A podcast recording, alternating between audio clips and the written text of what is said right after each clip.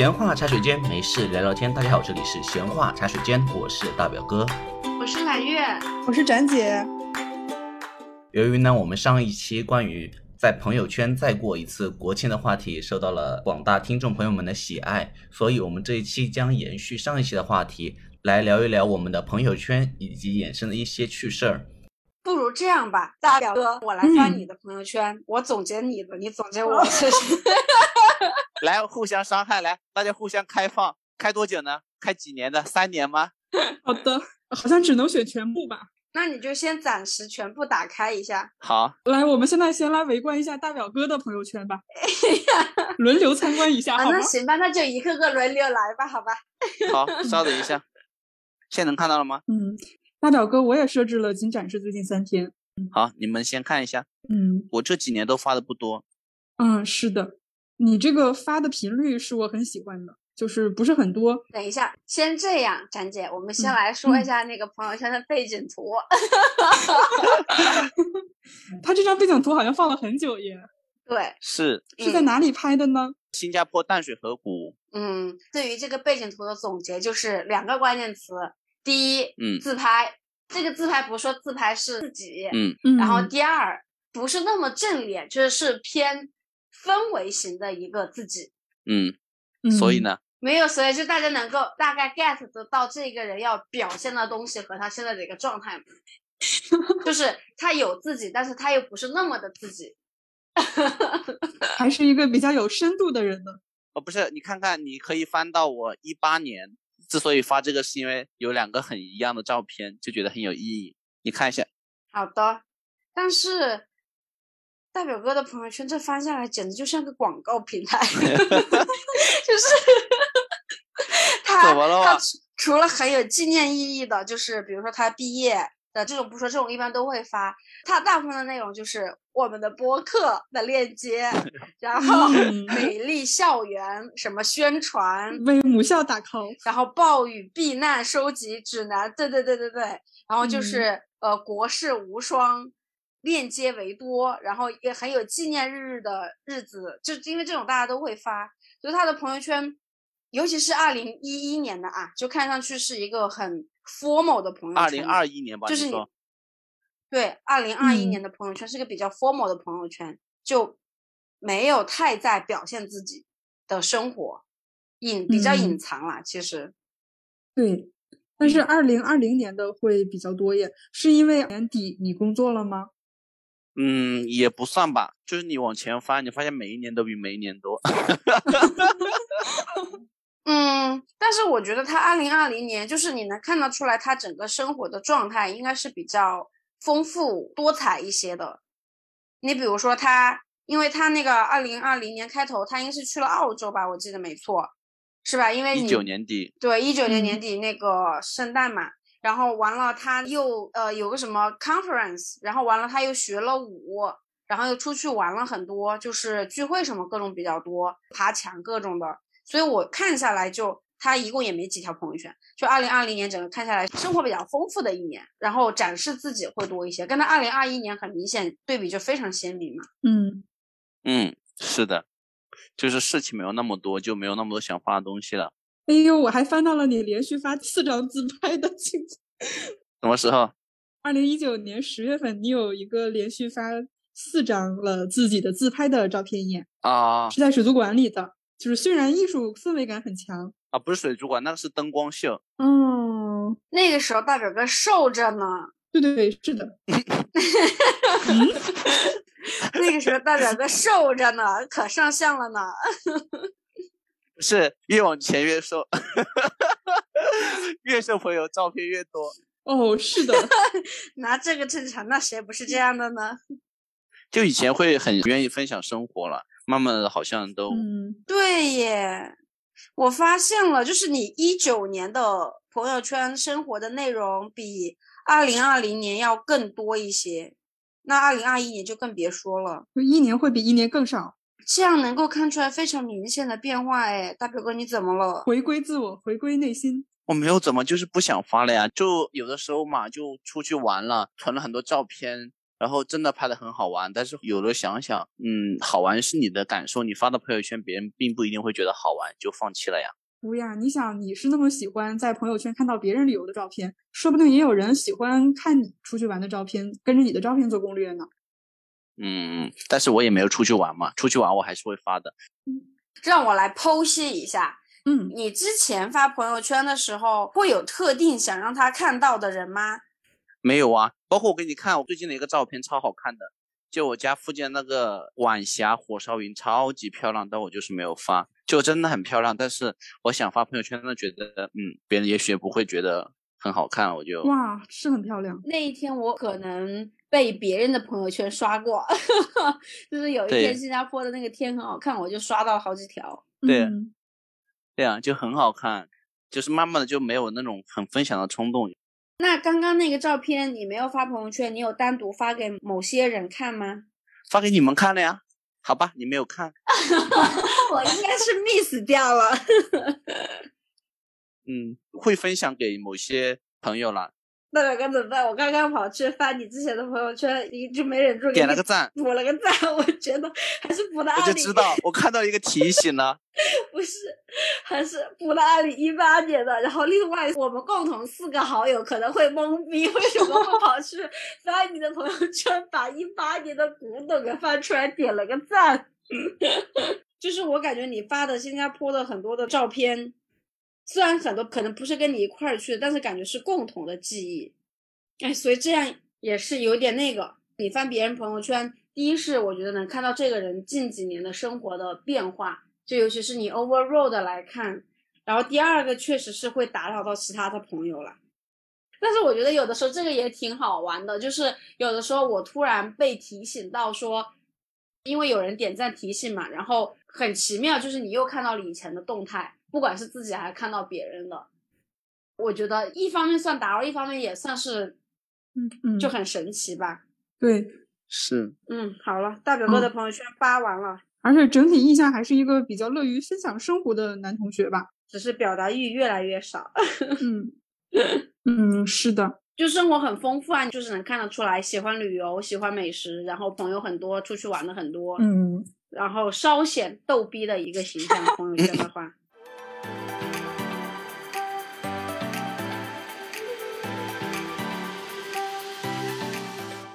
好了，下一个谁呢？来，我们来翻翻展姐。我已经开放了，但是刚才悄悄的删掉了几条啊？为什么？为什么删？有几条我们工作上需要投票的那种内容被我删掉了。嗯，好，展姐的呢？这个背景图是你结婚的时候是吗？是的，爸爸送你出嫁。嗯，哎，你看过那个《请回答一九九四》没有？没有耶，我只看过《一九八八》。呃，就是你这个照片特别像里面那个女主角，就长得超级像嗯。除了一九八八，还有一九九四啊，还有一九九七，有一九八八、一九九四、一九九七，对。天呐，你们真的是，嗯。然后展姐朋友圈的这个签名是：虚无是不好的，应该有一份工作，每天劳动、吵架和甜蜜。就是一个很生活的一个状态嘛，对自己的一个希望。从他的背景图和他的这个留言，你就能够看得出来他现在的生活的状态和他期望的一个状态呀。对呀，然后也以此告诫自己不能辞职，就很踏实的一个生活，很真实、很烟火的一个生活。嗯，然后也是主要是分享生活，还有追的日剧。嗯，是的，就能看到他的爱好，包括那些乐高什么的。还有哈利波特，对，还有作家乐队都有。嗯，如果有本地的一些演出或者活动，我会特别强烈的安利给大家的。就是展姐这个朋友圈就是一个非常文艺的女青年的朋友圈呢。她不怎么发自己照片，不怎么发朋友的照片，她大部分的东西是分享型的，就分享她看过的电影，然后分享她看到的比较好的文字。嗯，但我的频率也是分享的越来越少。你看一下这个文案，某一天的光是爱人，也是朋友。秋天 再见，就是这个文案，就是非常的、非常的分享型和文艺呀。嗯，我会尽量配的文字短小一点，就不喜欢配太长的。他们是必不可少的。我的名字微不足道，我 款款而行，如同来自远方而并不期望抵达的人。博尔赫斯宁静的自得，文化人，文化人。嗯，还有猫猫啊。我看一下展姐的频率啊，展姐是差不多是一个月两到三条，差不多是吧？嗯，去年吧，今年好像就会少一些。哦，对不起，我好像低估了我发的频率。一个月两到三条已经很正常，已经很那个了呀。也没有很多。展姐的朋友圈真的是分享为主的，我还蛮喜欢这种的耶。就比如说，咱家二零二零年四月二十五号的那个说大风天到村里晒太阳，就是随手拍的那个路边的一些照片，就是你能感觉到他的这个朋友圈不是为了发朋友圈或者是为了拍照而出去拍照的，就你感受到他的那个流向、那个能量的流动，就是今天天气很好，然后我出了一个门，然后我出门看到了我喜欢的东西，所以我把它记录下来，然后做了分享。我觉得是这样一个流，我就很喜欢。但是有的朋友圈是同样是照片，但是它的文字或者是它的角度各种，你就感觉得到它这条朋友圈，它的整个形成，它的整个能量的流动不是这样的。它可能是说我今天为了出去拍一套照片，然后出去的，或者是怎么样。我看到这个好好笑。二零一九年的第一天，一个个强壮的日子仍然等在前面，这 是豆瓣日历吗？哦，这是单向历，单向街的那个。哦，这个太好笑了，一个个强壮的日子仍然等在前面。他分享很多句子就很玩味，很有意思，就不是那种真的是那种无病呻吟，是真的很有意思的那种。那是，那是因为我的朋友圈是精装修过的，就是文艺青年，然后举重若轻的这种感觉不能少。嗯嗯，要简洁不矫情。哎，举重若轻这个词我 get 到了。也许送我的花朵此刻就在面前，爱心。然后下面配的她跟她老公的在咖啡店打卡的 照片。嗯，而且其实好像我这两年发的会更随意一些，分享的多一些。如果你再使劲往前看的话，可能有一年我只是发照片、文字，但是分享的链接就会很少，就看起来排列很整齐。你看这句话写的多好！猫长在书架上，像神龛里的小神。庇佑失眠的人寻到睡意和知识，小说家找到故事，书架上的神明。就是如果朋友圈的文案都是很用心的编辑过的话，最起码能说明这条朋友圈是不符合你刚刚说的，你有一点什么你就立马要把它发出去的这个，嗯，它这两个行为是相似的。是的，就是如果你有好好的静下心来想文案，就说明你这个东西是你有沉淀下来。然后再来想我要发什么，就是虽然我有的时候看到一个什么也很喜欢马上就发，但是我会克制，就我自己会有一杆秤在评判自己，就是你刚刚说的那种心态，就是为什么你碰到一点什么就这么迫不及待的要发出去，就显得非常的不沉稳和没有内涵。你在说谁？我在说我自己，我在说我自己的自我价值。我之前。有一个朋友跟我说过，一个男生朋友，就是他如果刚认识一个女生，然后他的朋友圈里的东西都是比较形而上、比较曲高和寡的话，他天然的在看朋友圈这一步，他就有一丝害怕，就他觉得聊不来，他觉得太文化了。啊，那我觉得也要看人了，有的人就喜欢这种，就是各花入各眼吧，只能说，个人有各缘吧。对我老公就喜欢这种调调，嗯，对吧？就肯定她老公喜欢她这种嘛。啊，对啊，所以我是想问一下嘛，就是如果明明后期兴趣很一致，但是在第一次是什么体感，就想问一下。但见面之后，我也会很认真的研究加了微信的对方的朋友圈，如果对方的朋友圈发的比较稳定，给人的感觉是他是一个很规律的人的话，我对他的好感度就会提升。然后我也会看朋友圈里有没有就是我们共同有爱好的内容。嗯。就是你还是会通过朋友圈去了解一个人嘛，所以朋友圈这个人设还是有用的了。嗯，其实我也很喜欢朋友圈会有一种节奏的人，有的人是只会分享链接，然后有的人是只会发照片，然后自己配自己的文字。当我发现这个人的朋友圈非常有节奏的时候，我对他的好感度就会提升。你就是有强迫症的规整。嗯，是的。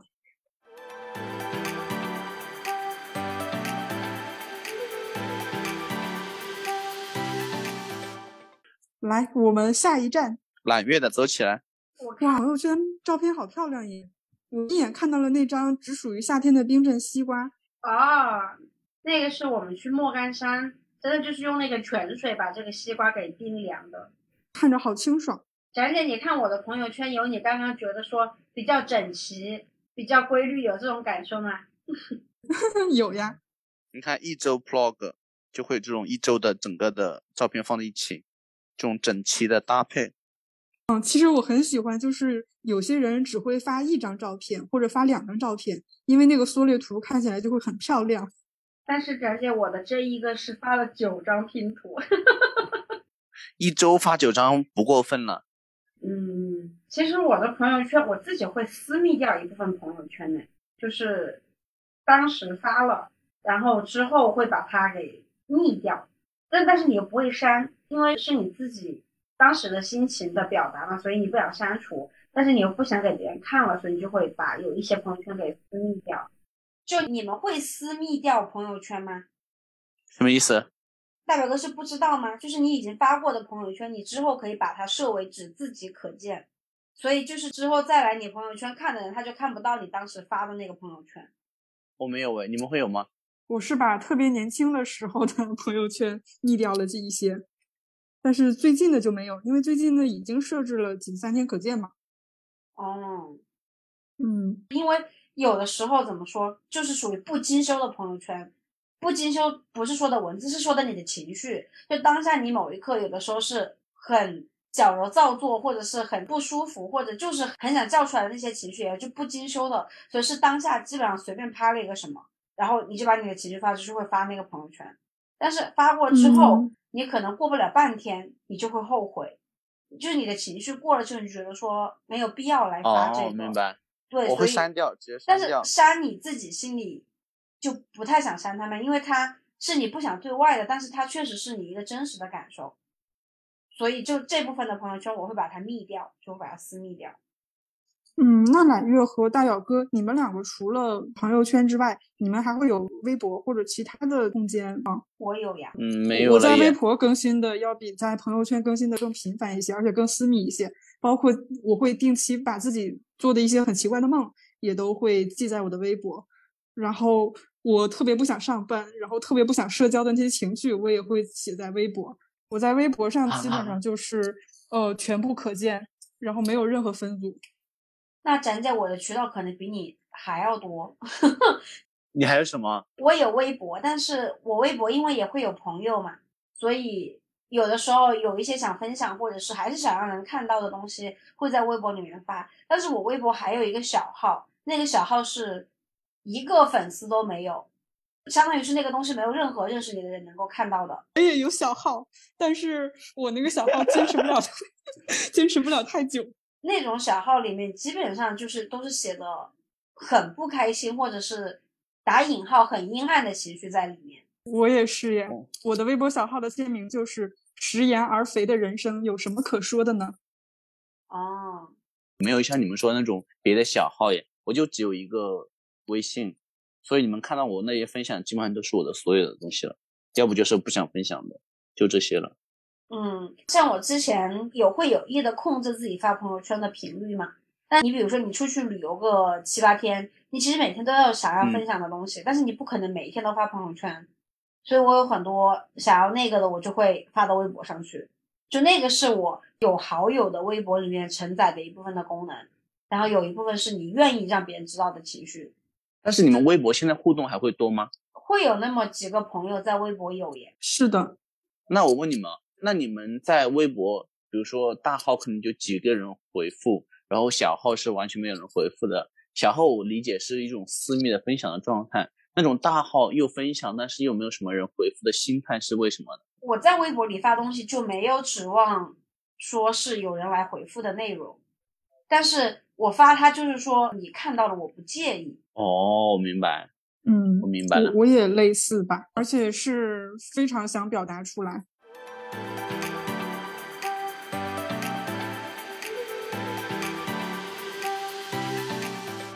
那你们觉得看完这么多大家的朋友圈，你们觉得朋友圈的这种人设真的会对你们了解一个人有帮助吗？我觉得有。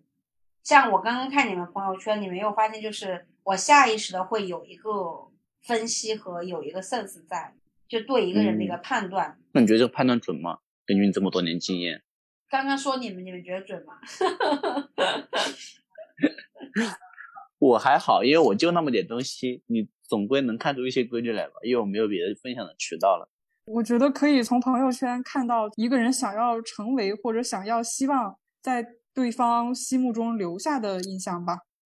我同意，就是他愿意向外展示的他的那个部分，不一定是他真实的自己，但是他想要成为，或者是他愿意向对外展示的他的那个那部分的。嗯，他觉得自己好的部分。对，像有一些人，如果我不认识这个人的话，他的朋友圈如果。什么都没有，就他直接就不开圈，我觉得这个也说明了他的一种性格。然后仅三天可见或者仅半年可见、一年可见，本身的这些设置，我觉得一方面就能反映出这个人的一个个性在。然后他发朋友圈的频率各种的，然后如果他有分享文章，他有分享音乐，就是他分享，如果他分享文章的话，肯定是他认可或者是他支持的某种言论嘛，大致上是能看出来这个人的一些价值取向。啊，包括他的一些音乐风格什么，这些都是能够感受得出来的。然后他如果比如说半年可见或者全部可见的话，你整个刷到二三十条，在我这里是会有一个比较虚拟的一个人物形象的浮现的。嗯嗯，而且我会对就是那些能够敢于把过去几年的朋友圈展示给大家面前的人，我会对这样的人的印象会比较好，因为我觉得还是比较勇敢，就是我发过了就发过了。我承认自己过去是什么样子的，我不后悔。展姐，我之前一直都是所有的朋友圈都可见的，就我不锁。我最近锁成一个月可见，心态可能不是像你说的之前过去的东西不想让别人看到，就是最近有点想要打造神秘的人设。你不能把 所有的都端到别人面前去，很无趣，不行不行不行，就是心态可能不一样。明白，但是我对那种全部显露出来的人会有一种好感，就是因为这个人是很勇敢的接受对方走入你或者探索你过去的世界的，我会有这种感觉。嗯，我跟你们一样了，可能看别人的朋友圈会有一个初步的判断了，但是这个准不准，我觉得也不好说嘞。有的时候，因为像咱姐讲的，他所呈现出来是他想呈现出来的，毕竟通过比如说像刚才讲的一年十几二十条动态，或者说几十条动态。你很难去准确的去开切到这个人。再分享一种行为，你们知道，像我是发过之后会反过去把一些东西给密掉，还有一种反向行为是有的人会在发的时候把它密掉，然后过了几天之后把它设为公开。为什么？好奇怪啊！就是他给我的解释是，他当时发的这个东西是为了打引号的打造人设而发的东西，所以他当下不想让人看到，但是。如果之后有人愿意来翻他的朋友圈，愿意来挖掘他的话，他就能看到这一条，他就会先发，先设私密，然后过了三天四天之后再把它设为公开，就百分之九十九是不会被别人刷到的，就你刷那个流是刷不到的，因为已经过去了三天，不会有人再刷到三天前的内容。但是你进他的朋友圈，你又会发现他那条内容在，谁会翻到他的朋友圈里面来专门来看他的动态，是真的想要了解他的人。所以他的这个朋友圈是为了给这群想要来朋友圈了解他的人看的，妙吧？朋友圈的用途有一点，我在这种又想给别人看，又不想给别人看中间，感觉到一种微妙的平衡。是的，我做过可多朋友圈的实验了，就尤其是某一段时间小女生心思泛滥的时候，那简直就是类似于你如果先屏蔽那个人。然后你发了朋友圈，然后你再把它放出来了，他能不能刷到？然后你们知道吗？这能可以的。为什么有的人会刷到几天前吗？比如说你在十点钟发了一条朋友圈，然后你在十点十分的时候把它从那个黑名单里面放出来了，或者把它从那个屏蔽里面放出来了，然后他再刷，他是能刷到的。哦，你说这种十分钟了？对，还有一种实验是类似于你如果当时分组的时候，仅某个组不可见。然后之后你把那个人加到那个不可见的组里面去了，然后他再进去，他能不能看到朋友圈？然后还有是，比如说你仅朋友分组可见，然后你发了那条朋友圈之后，你把那个人加到了朋友的分组里面，那那个人能不能看得到？看不到。哦，哇，你还能做这种实验？你就是每个新功能上线你都要做实验是吗？我不是新功能上线，我当时就是有一段时间很那个，就是要要测试某些人能不能看到。哪些人？所以做了大量的这种测试。而且，因为你做测试的时候，你正常的朋友是会刷到的，所以我就专门约了一个人，大晚上的一点多钟，就是觉得应该说这个时候没有人会来刷朋友圈，看不到，然后一点钟在那里做这个实验，感觉这个测试结果可以抄送腾讯一份。嗯，他们都没有那个，都没有那个那个使用说明，朋友圈好多用途呢。嗯，对，这就是我为什么现在越来越讨厌用微信了，就是它开发了很多冗余的功能，我觉得都用不到，动不动现在一个软件都是几个 G，我都想不明白为什么。我觉得微信可能就三个作用吧，一个就是聊天，第二个就朋友圈，第三个就支付，还有很多别的东西，我觉得基本上不是基本上根本就没用到。那个视频号我就觉得很奇怪。对呀，视频号真的会有很多人在用吗？除了蓝月的爸爸以外？对，我竟然是我爸爸之前第一批用户可是获得了红利呢。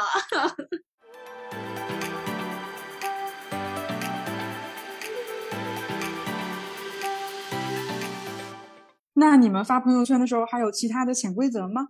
我可以先讲一下，我之前有一段时间对朋友圈规律性和整洁度要求的特别严格。后来我每次发照片的时候，要么发两张，要么发四张，要么发九张，因为这样的话缩略图会比较整齐，而且我会特别认真的考虑到图片之间的配色和呼应。最后那个我还要确定一下那几张照片缩略的 情况，缩略图的效果是怎么样的。那个时候我会自己先发一遍朋友圈，仅自己可见，确定没有什么错误之后，我再发第二次。啊，你还要先自己做个测试，然后 大工程，大工程。嗯，是的。而且像官宣类的朋友圈，我也是认真装修过的，也是认真测试过的。结婚的那种是吗？其实我自己想一想，我在朋友圈还是很精心的打造人设的，因为我朋友圈的同事实在是太多了。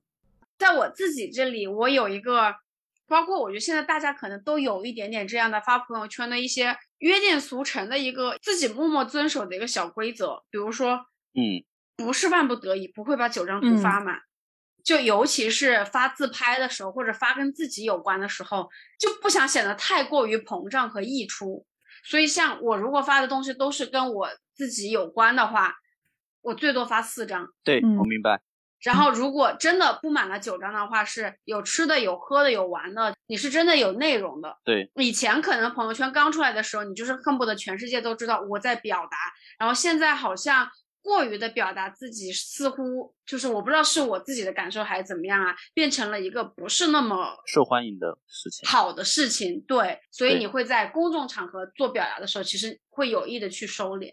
收敛，对，还有一点收敛的就是，如果参加一个 event，大家都在的话，参加一个大的事情，可能关于这个事情的照片会占了大多数，比如说九张的话，占了至少一大半，自己会发一小半，但是绝对不会超过一半。是的，就是最后会轻描淡写的发一张自己的留影或者什么的。对，嗯，一到两张吧。但是不会超过一半了，超过一半就会有点恶心了。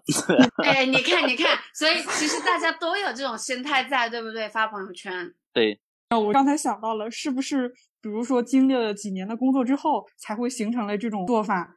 还是就是即使是现在的年轻人，他们也会这么做呢？不一样吧？我觉得不同年纪有不同的表现欲吧。比如说像我就很明显，我在上高中、大学的时候，那时候有很强的表现欲。恨不得把自己所有的心事都写在当时的 QQ 的状态呀，或者朋友圈呐，让大家都知道我的生活每一个过得比较好的瞬间。但是慢慢的你会发现，别人并没有那么 care 你的生活。就是那句话叫什么说，人与人的悲喜并不相通嘛。你设想两个场景，第一个你拿到了一个很大的成就，然后你可能发了一个朋友圈，你并没有想要炫耀的意思，你只是想跟大家同喜。但是你会发现，评论和点赞人并没有你想象那么多。比如说发了博士毕业的照片，没有啊，那个挺多的，善意的人还是很多了。我没有说那个了，就是我就说，你们会慢慢发现，别人并没有那么的关注你的生活，以及别人的一个点赞或关注，并不会参与到你的生活本身上来，就对你的生活本质它不会产生实质性的影响。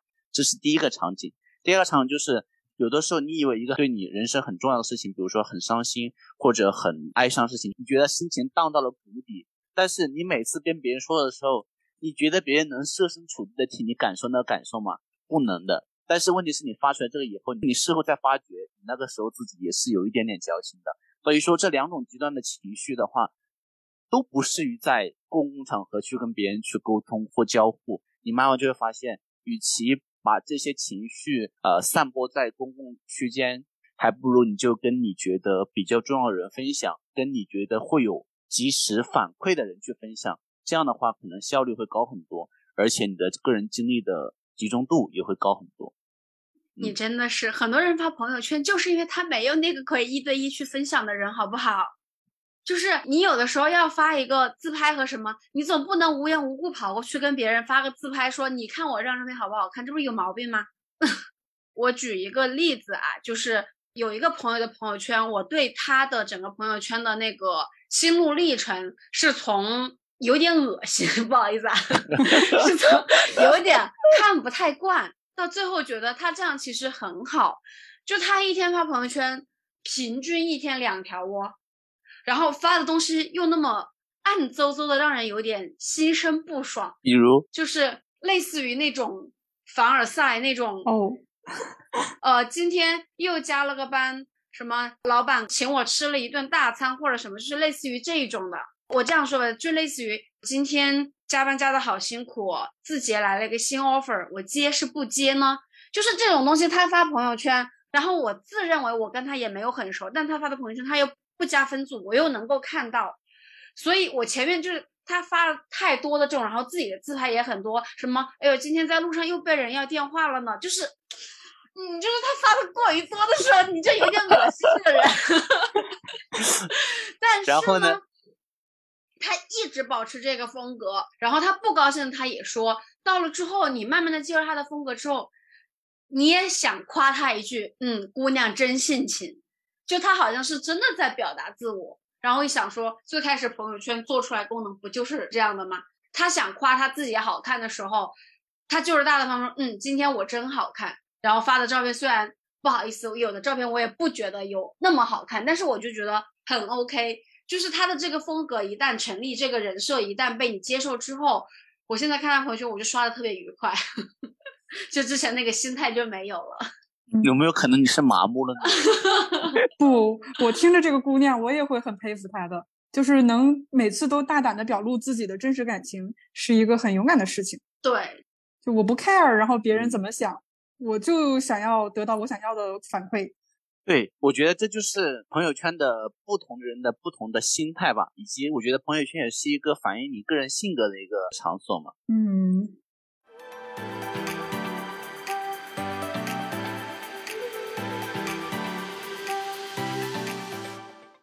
哎，那你朋友圈平常会有，比如说像同事啊、朋友啊、家人呢，比如说高中同学、大学同学啊，这种很明确的分组会有吗？哦，我我只有两个分组，同事和非同事，就是我只把同事做了一个分组。嗯，哦，揽月的不止了，揽月这层下估计几十个分组了。没有耶，我发朋友圈是不做分组的。虽然我通讯录有尝试做分组，是为了好整理人，但是朋友圈。我就是刚刚我之前说的那个观点，就是想看的人他会看，不想看的人他也不会看。